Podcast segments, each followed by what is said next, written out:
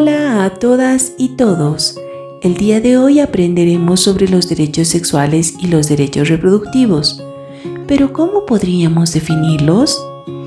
Pues es el derecho a decidir de forma libre sobre nuestro propio cuerpo, nuestra sexualidad y nuestra reproducción. Constituye uno de los derechos humanos más fundamentales. El pleno ejercicio de estos derechos por parte de las mujeres constituye una condición indispensable para lograr la igualdad entre mujeres y hombres. En el mundo se calcula que cada año mueren al menos 47.000 mujeres a causa de abortos inseguros. El 99% de las muertes relacionadas con el embarazo se producen en países en desarrollo, donde más de la mitad de los abortos se realizan en condiciones de riesgo. Solo en Bolivia se calcula que un tercio de las muertes maternas se producen a causa de abortos que se dan sin las adecuadas condiciones de higiene y salubridad. Existe una relación directa entre abortos inseguros y el grado de restricción o punición de las leyes que rigen el aborto.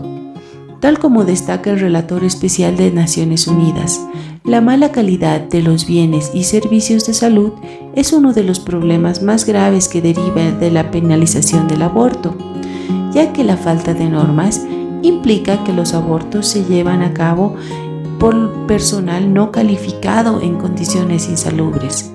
Por el contrario, cuando es realizado por profesionales de la salud calificados en condiciones adecuadas, el aborto es uno de los procedimientos médicos más seguros.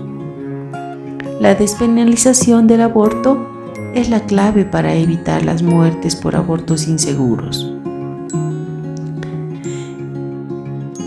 Entonces, para finalizar, podríamos decir que los derechos sexuales y los derechos reproductivos son los derechos de todas las personas independientemente de su sexo, edad, origen étnico, discapacidad, identidad sexual u orientación sexual a tomar decisiones en cuanto a su cuerpo, su sexualidad y su capacidad reproductiva, sin sufrir discriminación, coacción ni violencia.